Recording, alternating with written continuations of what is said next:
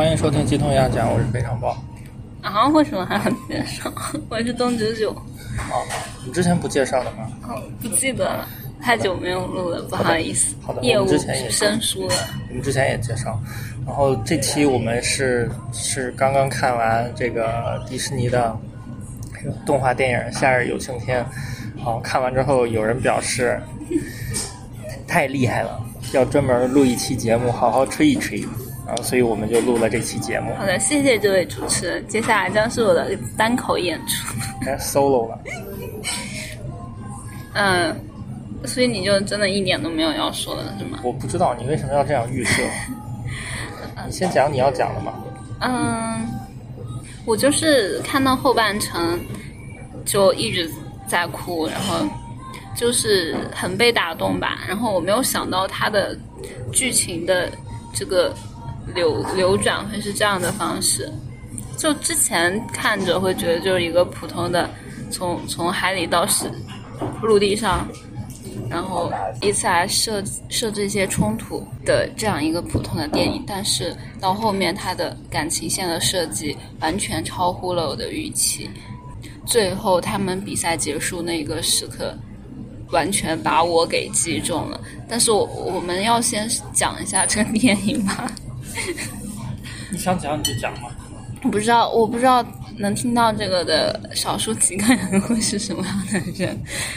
反正这这是一个皮克斯跟迪士尼合作的嗯，一个动画片，然后就太厉害了。这是这是我看完唯一的感受，就是我觉得作为一个观众，它完全符合了我对于动画电影的预期，就是我被深深的治愈了。嗯。他这个电影讲的就是两个生活在海里的小男孩，他们偶遇了，然后之后一起在陆地上冒险。基本设定，世界上有海怪，有人类，然后海怪在水里是海怪的形态，回到陆地就身上没有水的时候会变成人类的形态，这是基本设定。我觉得你刚才说的分为人类和海怪是不太正确的，就是你这样。讲其实是站在人类的视角，但其实影片一开始是以海里生物的视角来讲，他们他们口中会有一个叫陆怪的东西，这个东西就是人人类，也就是说世界被被水分成两个世界，生活在呃两边的人互相觉得对方是怪，这个是基本设定。嗯，但是海怪比人类更不是海里的生物比。我觉得我们要找一个词形容他们，人类和海人吗？反正字幕写的是海怪，你随意。没有啊，好吧。嗯，海怪他们到了岸上，他们会变成人类的形态。嗯。然后只要不淋水的话，他们是不会被，呃，就不会现原形的，就是跟正常的人类一样。然后这两个地方的人互相。因为互相觉得对方是怪，所以他们会觉得自己会被对方伤害，然后他们有各自的、各自的面对这个伤害的行为模式。在陆地上的人类，他们会要捕杀海怪；而在海里生活的，他们就要躲，就是他们要一直生活在水里，就是在他们生活间流传着对小孩子的。教导就是你们不能到岸上去，因为上面很危险、很险恶，你会你会有生命安全。就因为两种生物科技水平那发展不同嘛，然后落后的那方就只能躲。但除此之外，其实，在他们这种他们这种生物之下，其实还有同样的在水里生活的，就是鱼。鱼是低于海怪的，这要怎么说？在食物链里，它是它。是海怪的食物，或者说海怪的家畜。我其实不太知道他们养鱼干嘛。我觉得就跟养羊的概念一样啊。然后他们会吃吗？会啊。你看他们饭桌上可是没有鱼哦。哦。他们饭桌上全是植物。那我就不知道他们养鱼干嘛了。我看到那儿我就想起来，哦，就是以前讨论过的一个问题，就是宠物小精灵的世界里面，大家会吃宠物小精灵吗？然后后来结论是。呃，就是官方设定是那个世界里面人类只吃植物，没有蛋白质摄入。但是人类世界是要捕鱼的。对，然后，但是如果那些海里的那些生物，他们不吃鱼的话，那他们哦，就像放羊一样放鱼，又干嘛呢？我不知道他们海怪吃不吃鱼，但是能确定的是，海怪对不是鱼对于海怪来讲是一个低智商的动物。嗯，就是那个中间还有一节儿，啊，就是他们在陆地上，然后那个呃那个谁，卢卡他就是跟着他爸去捕鱼，不是卢卡，另外那个那个 Alberto 和那个谁他爹，哦，就他们出去打鱼的时候。刚开始说不知道去哪儿打鱼，然后 Alberto 说鱼都在那边，嗯后来他们就弄了一船鱼回来。嗯，啊，我看到那儿我就想，这不就是我们所谓的带路党吗？嗯，你觉得你觉得卢卡会会带他们到自己平时放羊的地方吗？我不知道。我看到那里感情很复杂，我不知道就是呃这种普通的鱼，在他们这些就是所谓的海怪的眼里看来，到底是一个什么样的嗯，嗯动物？是有这样的情感的。嗯，他们明明知道这个鱼如果被捕上来之后要面对什么，嗯但他们还是带着他们去把这个鱼，我弄了那么多过来。哎，我我不知道哎，我当时其实有一些疑，我我当时看到那儿，我产生的感觉是，所以对他们来说，鱼鱼不是他们的同类，我是这样的感觉。这鱼确实不是啊，你看那跟放羊一样嘛，哗就放出去了，确实不是他们的同类。但即使不是他们的同类，这也算他们的财产，对吧？那你这样说，哦，你这么想吧，就是相当于是你有一个人，然后给异族指路，说我们的我们的财宝藏在这个地方，嗯。你过去拿吧。嗯。哦，你即使不把它想象成生物，你就把它想象成纯粹的物质资源，嗯，好像也那它这个就是等植物交换吧，因为他们需要钱啊，他就是他就是用鱼换钱去报名，你还记得吗？啊，对啊，是啊。然后我们所谓的带路党不就是这个样子吗？好吧，啊，没事儿，就是说到这个，呃，就在他们的这个世界观设定里面，普通的鱼和这些海怪的关系，嗯我就想到了这一段，嗯嗯，当时让我产生了一些奇怪的感受。好的，就是关于这个我说完了。但是我觉得你刚说的这个行为在 Alberto 身上就还挺合理的，因为他平常就是那样一个收集各种从收集各种掉落到海里东西的人，他就觉得那个东西我捡到就是我的啦。啊，不一样哦。海怪，呃，就是他之前收集的东西是人类的东西，嗯他如果不去拿，也没有人要的嗯啊。而而且那个东西本来也不属于海怪的社会培养出来的任何东西，鱼不一样哦。但你刚说到这个，我突然想到，Alberto 他被 Julia 的爸爸留下，也是因为他知道哪里能打鱼吧？是这个原因吗？你觉得？他自己也想留下，他缺少父爱嘛，然后在那找到一个爹嘛，他需要父亲。我觉得这个组合还非常的合理，就是一个需要干活的，然后碰到一个需要爹的，一拍即合。然后所以最后他留在他们家了嘛，然后刚好他也不想上学，但他的爸爸，哎，我觉得他的爸爸就是他自己的生父，还挺我刚开始以为他爹要引人联想了。我我刚开始以为他爹要出现，后来作为一个什么反派的 BOSS 之类的，然后但是并没有，呃，就是一个呃呃一个缺失的父亲形象。我感觉他这个不仅是缺失啊，就是最开始的时候，他骗他骗卢卡说他爸出差，经常出差，但其实到最后是他爸直接不要他了，这个感觉。那里表现的已经很明白了，他每次说他爸出差，他的眼神都会很飘忽。哦，没有嗯，没有意这个暗示的。很明显。就他刚刚开始碰到卢卡，刚刚开始他们哦，就是两个在那个塔里面，在那个炮楼里面生活的时候，他正常的他所有讲真话的事情的那个神情和他吹牛的时候的那个神情是有很明显的区别的，所以你非常能明显的看出来哪些是是事实，然后哪些是他夸大的，或者说哪些是他呃吹牛的成分在里面。我完全没有注意到，虽然我知道他某些地方是就是逞强的那样说，自己知道这知道那儿，但是但没有看出他的神情区别。我觉得他的那条线就让我惊喜的部分是在于设计了一场卢卡背叛他，就是他在故意跳入海水，让朱莉亚发现他其实是海怪的时候，然后卢卡的第一反应是指着他说：“我我们这算剧透吗？对不起。”早就透完了，你说吧指。着他说海怪，然后那一瞬间，其实这不是第一反应，这怎么是第一反应？那你觉得是第几反应？啊啊！这是他思考之后的结果。我他就在那一瞬间觉得，就是他觉得我要割席，嗯嗯，对，我要跟你撇清关系。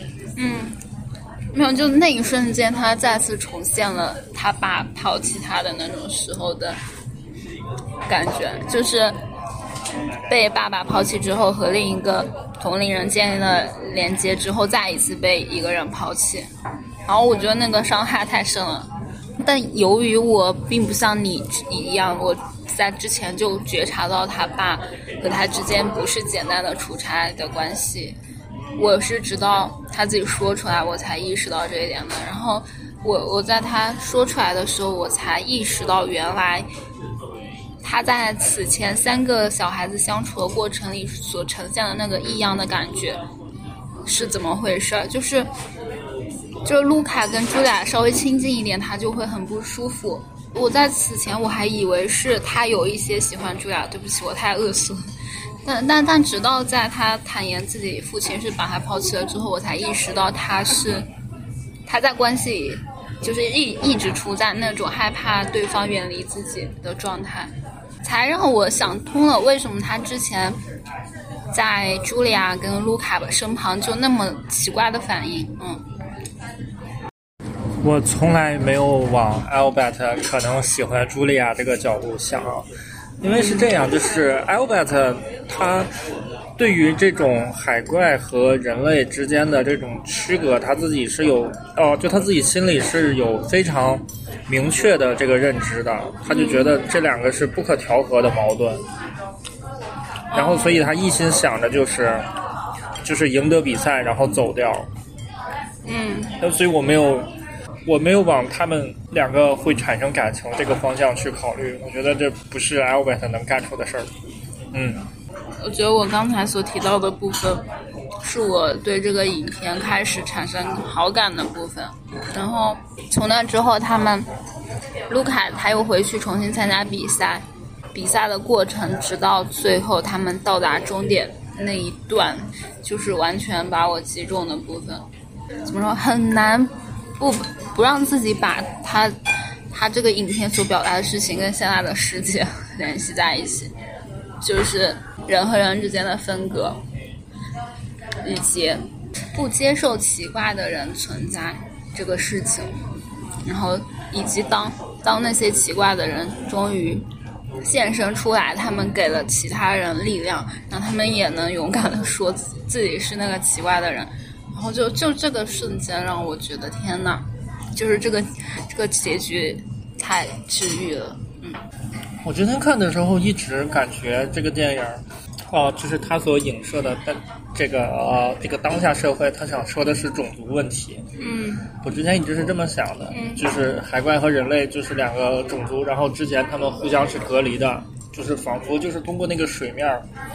把水上和水下，然后把两个种族隔离开，然后这两个种族相互的仇视、相互的恐惧，然后相互的在避免接触，然后直到有后来，你比如说他们会说，我海怪的孩子也可以上人类的学校，嗯，然后开始他们这个逐渐的这个变得不再害怕对方，然后刚开始不是就是在那个比赛终点的时候，那个卢卡说我不怕你，然后那个。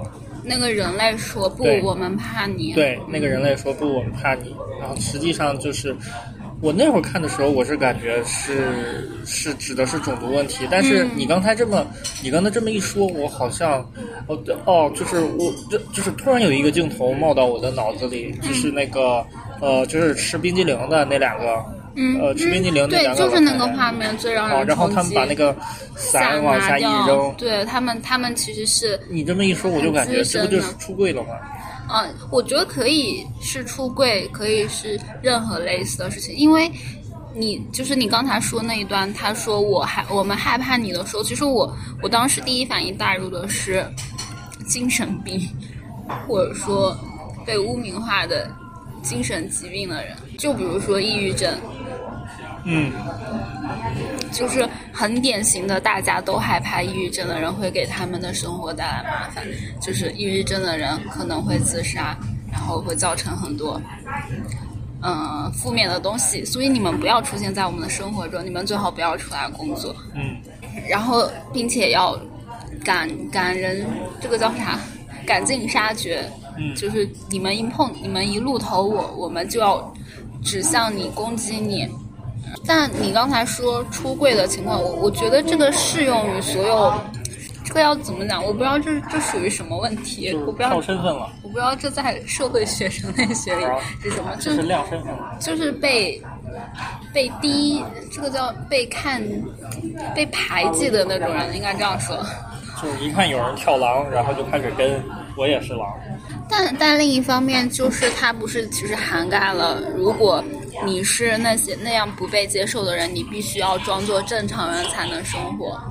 就你刚刚说的，他们丢腰伞那个瞬间，是他们不再假装是正常人了，嗯我们就是我们自己，嗯，嗯然后就对，就那一个瞬间让我觉得很感动，然后所以所以我觉得他他能影射的东西太多了，就可以 可以影射到任何你你想到的东西，嗯。嗯，然后跟现实世界的映射，我还想到，就是他们待，呃，就他们那个小广场周围那个楼，看着就特别像《那不勒斯四部曲》里面，啊，那个建筑风格，对，那个一亮相，我就觉得，哇，意大利的建筑都是长这个样子的。哎，但但我你刚说这，我意识到一个，我观影过程里一直注意到一个 bug，为什么他们没有说意大利语，他们都说英语啊？就他他们这个片子里意大意大利语元素只出现在一些问号啊、早上好，还有什么 ciao 之类的。因为美国本土发行的版本就是英语啊，你说意大利语谁听得懂啊？美国电影又不带字幕，你这不很正常？之前你看《寻那个《寻梦环游记》，人家也不是全员都说墨西哥语啊。还有一个在我们去看之前吸引我去看的原因是，之前看到一篇文章介绍说，他在这部影片里面藏了很多费里尼相关的元素。我对此的发言权为零，一部都没有看过。然后反正看的过程里，有两个比较明显的我我能感知到的元素，一个是电影的海报，另一个是呃费里尼的一个御用男演员叫叫马塞洛，他的照片出现在了电影里面，就是在卢卡跟 Alberto 他们第一次坐自己坐自行车里的那里，他们第一次试开，然后 Alberto 他把那个方向盘一拿，然后那个镜子。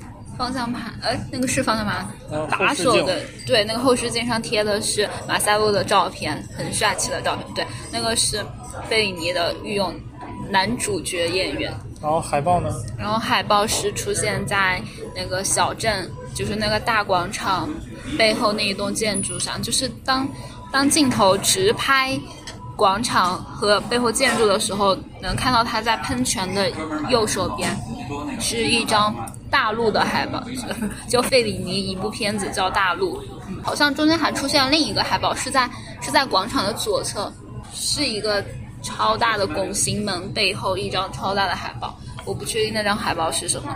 然后这是视觉上的元素，然后另一个是我看到影片结尾的时候，影片结尾是卢卡因为要和茱莉亚一起去上学，他们去另一个城市，呃，去那个叫什么热热热那亚。热那亚，嗯，然后他跟 Alberto 告别，他就撑在车厢门前道别，然后就拍了一个很长的那个火车慢慢远去的背景。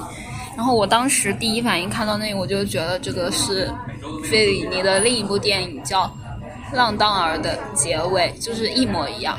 然后在刚才我查《浪荡儿》资料的过程里，发现了一个让我十分惊喜的事情，就是《浪荡儿》里面，我要介绍一下《浪荡儿》的 大概剧情。你随意就有一个很简单的事情，就是《浪荡儿》拍的是五个在海边小镇生活的男性，嗯，青年或者说他们也不大不小的，但是他们每天的日常生活就是在小镇里面闲逛，就是白天大家聚在一起闲逛，啥事儿不干，就是找乐子，然后晚上回到自己的家，然后但他们有自己的梦想，他们有的人梦想是要作曲，有的人是要写写诗还是写什么，反正就每个人就没有人有一个工科一点的梦想吗？全是当艺术家的。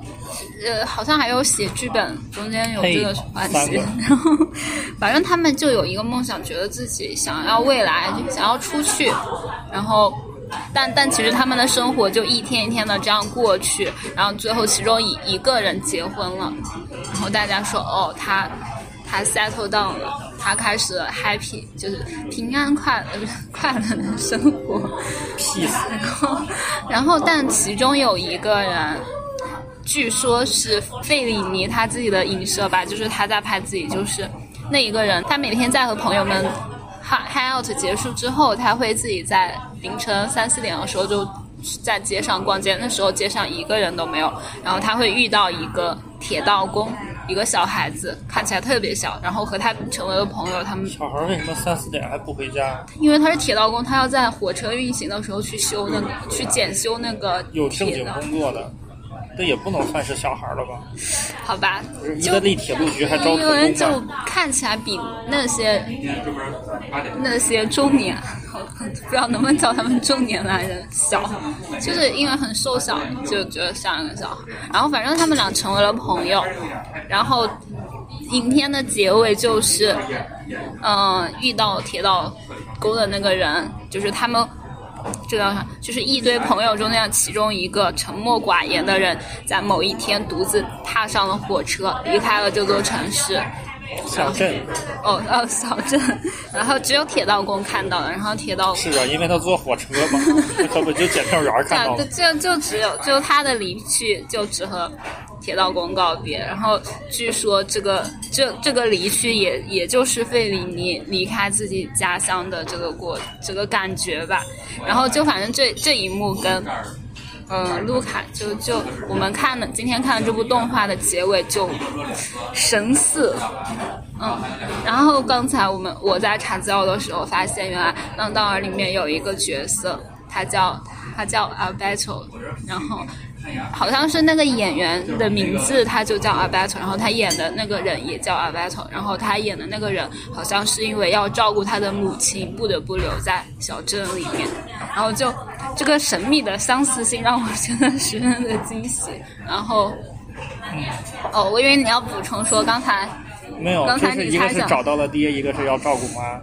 没有，因为你刚才说我你不知道这是不是一个比较常见的名字，就像建国那种名字，我也不知道。然后我不知道 Alberto 这个在意大利是一个什么什么 什么我不知道，普就依普及你在我不知道。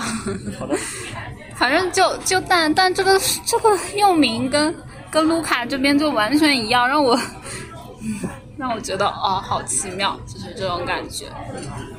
然后在这期节目的结尾，我还需要补充一个对《大日有晴天》卢卡这个电影喜爱的部分是，卢卡天生是一个很很幻想力或者说想象力极强的人，就是当对方在和他描述一个场景的时候，下一秒他就已经可以感同身受的自己已经处在那个世界了，然后，然后这个场景就让让人觉得好棒，就无论是他做梦去天上。